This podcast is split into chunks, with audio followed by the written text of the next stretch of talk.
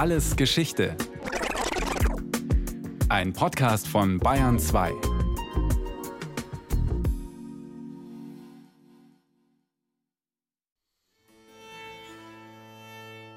Mut est duré ma destinée. Inceste tour sous une prison. Mein Schicksal ist sehr hart. In diesem Turm bin ich gefangen. Nie werde ich da herauskommen. Dieser eifersüchtige Alte. Verflucht seien meine Eltern, die mich ihm zur Frau gaben. So lässt die Normannin Marie de France im 12. Jahrhundert die Frau eines Burgherren klagen.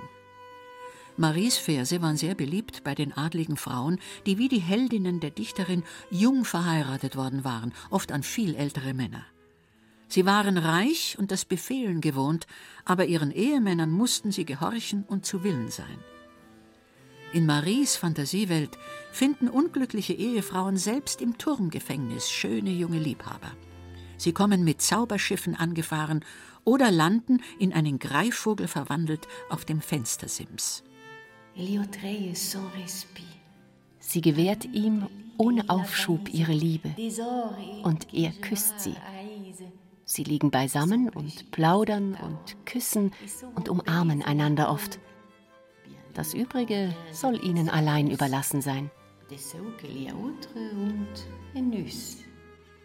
Am Ende geht das nicht gut aus, und in der Wirklichkeit konnte schon der bloße Anschein von Untreue das Leben kosten. So erging es 1256 der bayerischen Herzogin Maria, die ihr Gatte wutentbrannt in Donauwörth enthaupten ließ. Diskretion war dringend geboten, wenn eine Frau sich das Recht auf Liebe und Lust nahm. Und deshalb wissen wir heute nichts darüber. In den Augen der Kirche war eine erfüllte Sexualität sogar unter Eheleuten eine Sünde getreu dem Kirchenvater Hieronymus.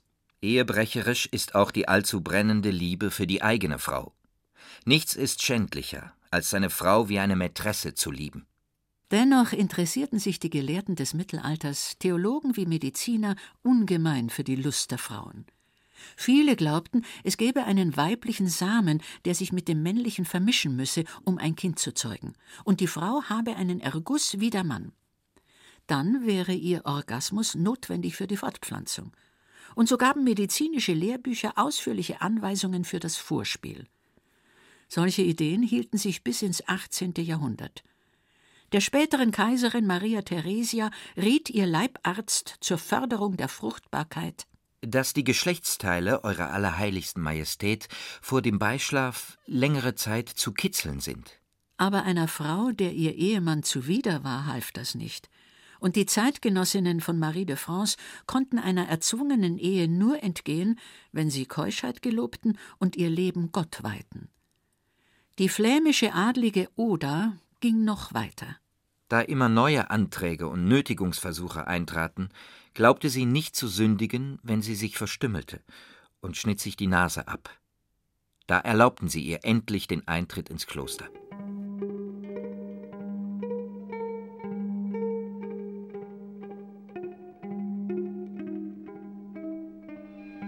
Auch in den folgenden 700 Jahren suchten Eltern die Ehemänner für ihre Töchter aus, und darin folgten Stadtbürger und Bauern dem Beispiel des Adels.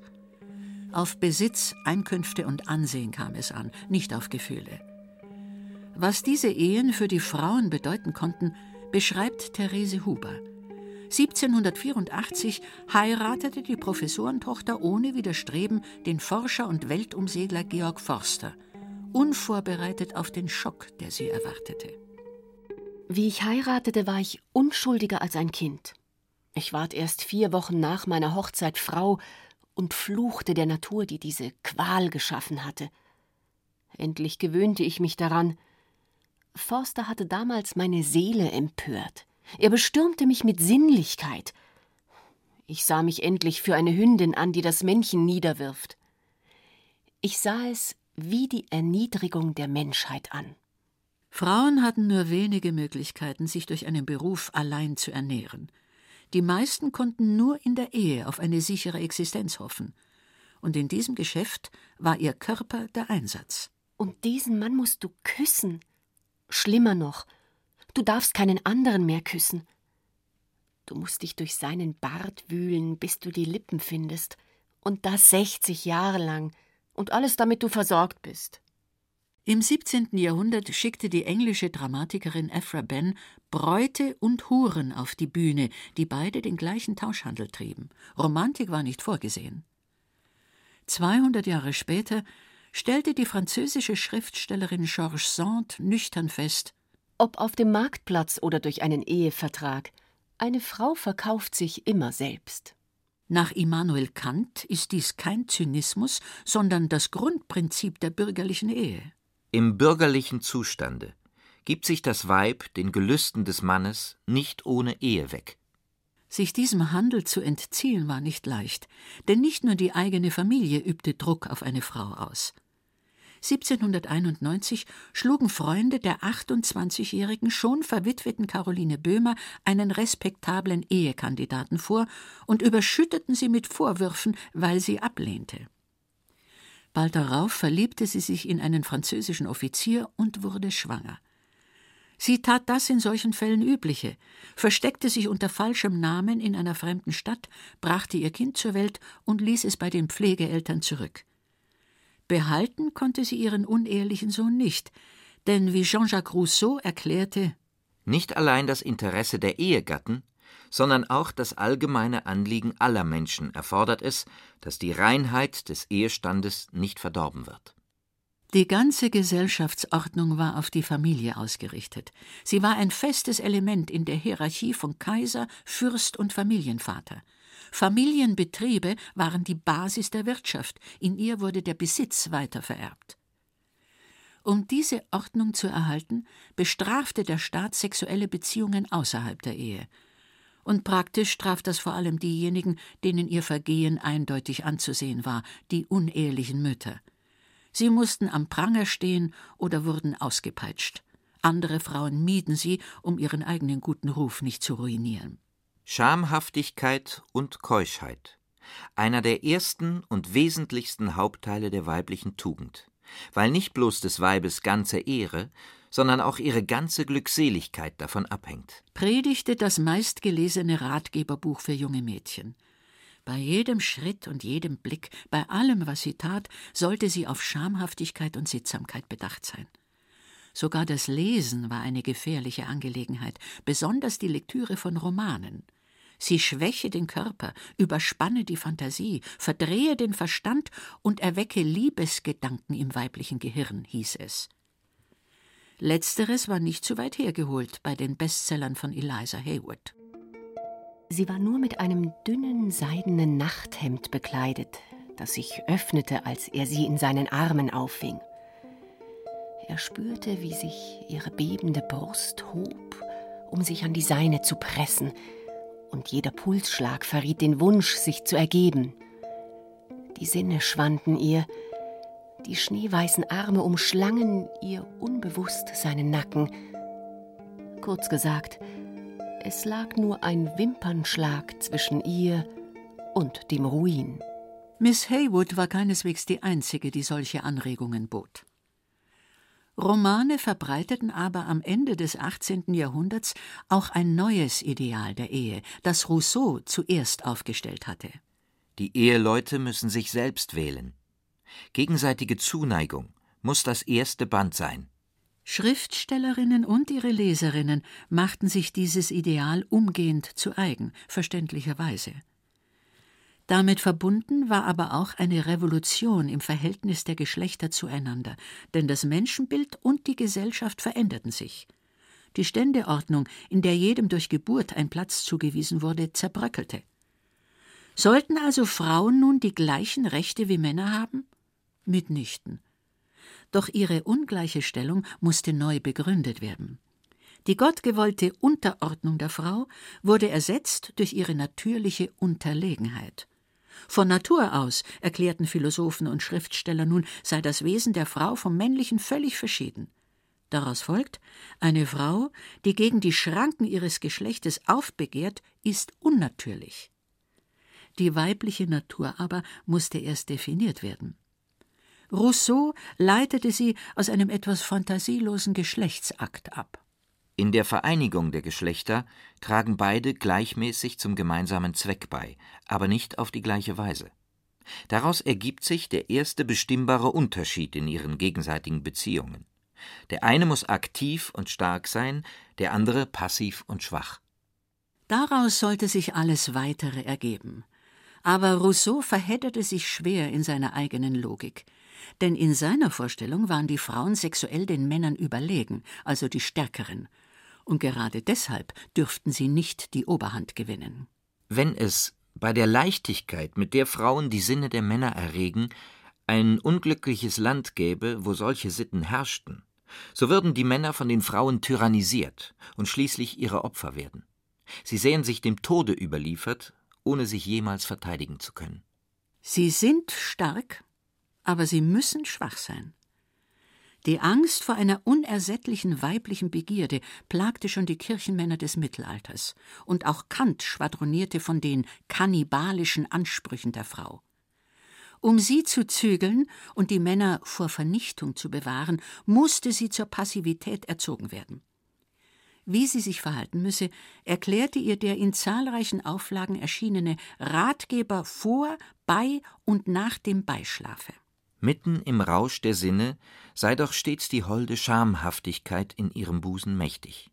Nie lasse sie diese vernichten.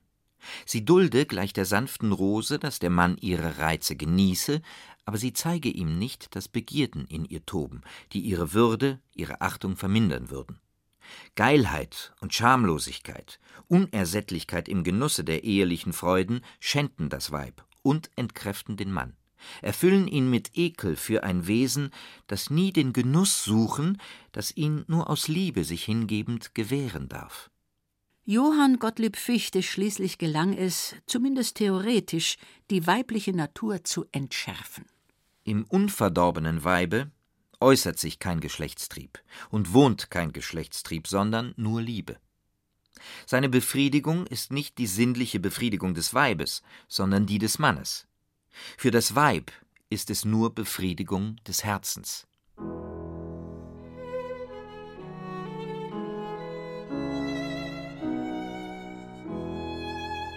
Die Frau als asexuelles Geschöpf, als Engel, als kindliche Unschuld, dies ist das Ideal des 19. Jahrhunderts. Zur Symbolfigur dieser Epoche wurde Queen Victoria, die als verkniffen dreinschauende Witwe in ewigem Schwarz ins Bilderalbum der Geschichte einging, als verkörperte Prüderie. Schließ die Augen und denk an England. Soll sie ihren Töchtern vor der Hochzeitsnacht geraten haben. Doch das gehört wohl ins Reich der Geschichtsirrtümer. Victoria schwärmte nach ihrer eigenen Brautnacht von Gefühlen himmlischer Liebe – Sie ließ sich für ihren Prinzgemahl mit aufgelöstem Haar auf ein rotes Kissen gelehnt porträtieren und sammelte Gemälde, auf denen viel bloße Haut zu sehen ist. Als ihr Leibarzt nach neun Geburten zum Verzicht auf weitere Schwangerschaften riet, soll sie gerufen haben Was? Keinen Spaß mehr im Bett? Oh Gott. Die Viktorianerinnen empfanden sich selbst offensichtlich keineswegs als geschlechtslose Wesen. Georges Sand wehrte sich gegen eine Trennung von reiner Liebe und schmutziger Sexualität. Der Mensch, dem allein es auf dieser Erde von Gott verliehen wurde, mit Entzücken zu fühlen, was die Pflanzen und Metalle nur stofflich empfinden können, der Mensch, bei dem sich die elektrisierende Anziehungskraft in eine Anziehung gefühlsmäßiger Art verwandelt, die er begreift und versteht, der Mensch allein betrachtet dieses Wunder, das sich gleichzeitig in seinem Körper und in seiner Seele verwirklicht, wie eine armselige Notwendigkeit, und er spricht mit Verachtung, Ironie und Hass darüber. 40 Jahre später notierte die jung verheiratete Amerikanerin Mabel Todd in ihrem Tagebuch Auf dem Heimweg Eiscreme und die hinreißendste und heiligste Nacht unserer ganzen Liebe. Und im Juli 1900, Queen Victoria saß noch immer auf dem Thron, heiratete die verwitwete Jenny Churchill im Alter von 46 Jahren zum zweiten Mal. Der Bräutigam war 25, so alt wie Jennys Sohn, der künftige Premierminister Winston Churchill. Aber Jenny war verliebt und scherte sich nicht um den Skandal.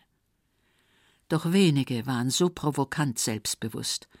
Und Frauen, die ein glückliches Liebesleben genossen, hielten es hinter den dunklen Gardinen ihrer Häuser verborgen. In Männerköpfen spukte derweil noch immer die kannibalische weibliche Begierde. Doch befassten sich jetzt vor allem Ärzte damit.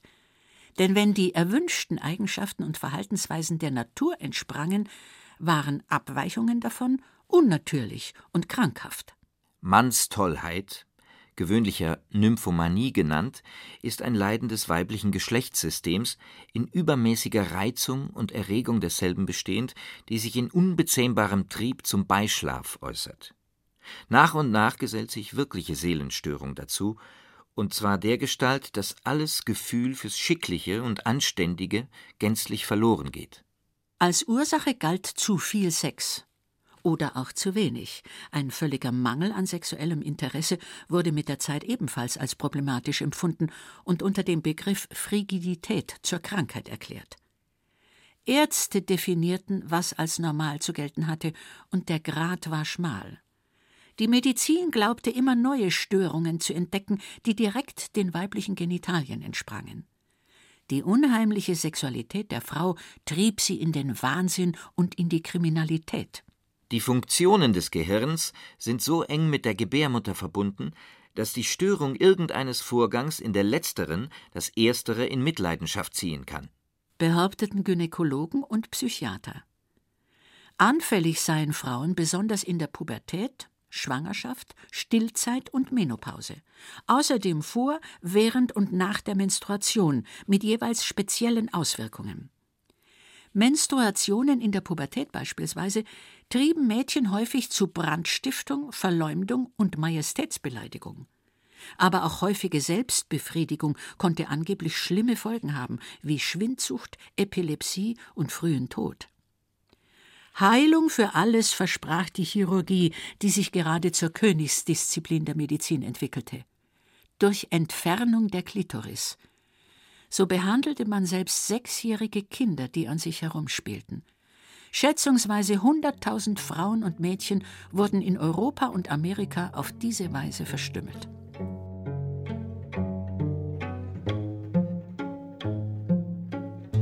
Will er uns sagen, dass die Hälfte unserer Frauen Ehebrecherinnen sind? Dass 40 Prozent unserer Ehefrauen ihr treue Gelübde brechen und ihre Männer betrügen? Das Buch, das der Biologe Alfred Kinsey 1948 über männliches Sexualverhalten veröffentlicht hatte, war ein Bestseller geworden.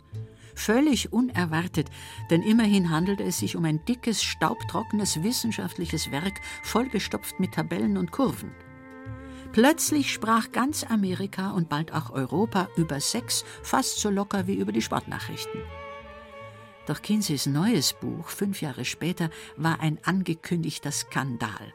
Die Auskünfte von knapp 6000 Frauen über ihr Liebesleben hatte er dafür ausgewertet. Sein Verbrechen ist dies. Dr. Kinsey hat entdeckt, dass die amerikanische Frau ein Geschlechtsleben hat, schrieb die Süddeutsche Zeitung. Das anscheinend bestgehütete Geheimnis der Nation war enthüllt, bis ins Detail und akribisch in Statistiken aufbereitet. Ganz normale Frauen waren bei der Hochzeit nicht mehr unberührt, gingen fremd, schliefen nicht nur zum Kinderkriegen mit ihrem Ehemann und hatten Spaß dabei. Sexualwissenschaftler hatten angenommen, dass zwei Drittel der Amerikanerinnen frigide seien. Der Prediger Billy Graham erkannte das Menetekel an der Wand. Es ist unmöglich, den Schaden zu ermessen, den dieses Buch Amerikas zerfallender Moral zufügen wird. 1957 kam in den USA die erste Antibabypille auf den Markt. Vier Jahre später zog Deutschland nach als erstes europäisches Land. Zuerst konnten nur verheiratete Frauen, die bereits Kinder hatten, die Pille bekommen. Doch ab Mitte der 60er Jahre verbreitete sie sich allmählich. Sie befreite von der Angst vor einer ungewollten Schwangerschaft, aber dafür bezahlten die Frauen mit schweren Nebenwirkungen. Und wer sich nun austoben wollte, machte womöglich ähnlich ernüchternde Erfahrungen wie eine junge Amerikanerin.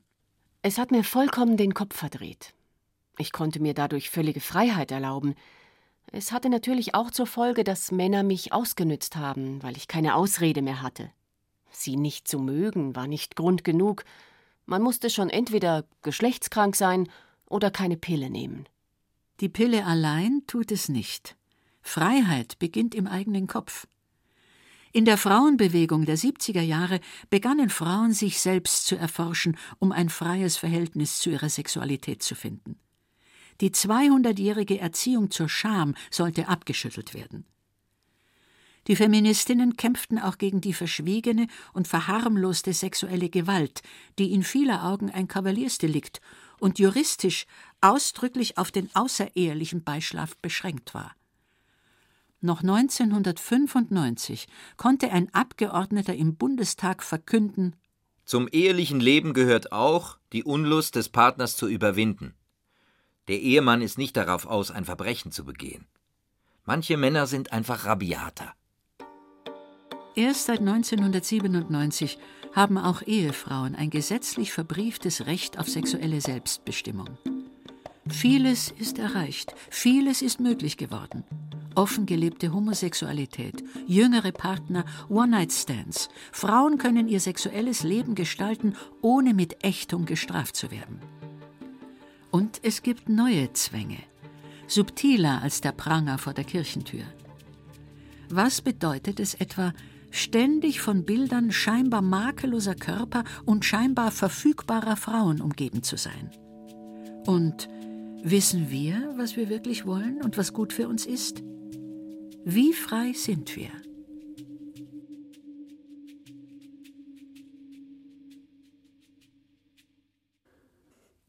Das war Alles Geschichte, History von Radio Wissen aus der Staffel Frauengeschichten. Diesmal mit der Folge Geschichte der weiblichen Lust von Ulrike Rückert. Gesprochen haben Ilse Neubauer, Katja Schild und Stefan Merki. In der Technik war Regine Elbers, Regie Sabine Kienhöfer, Redaktion Nicole Ruchlack. Von uns gibt's natürlich noch viel mehr. Wenn Sie nichts mehr verpassen wollen, abonnieren Sie den Podcast Alles Geschichte History von Radio Wissen unter bayern2.de slash podcast und überall, wo es Podcasts gibt.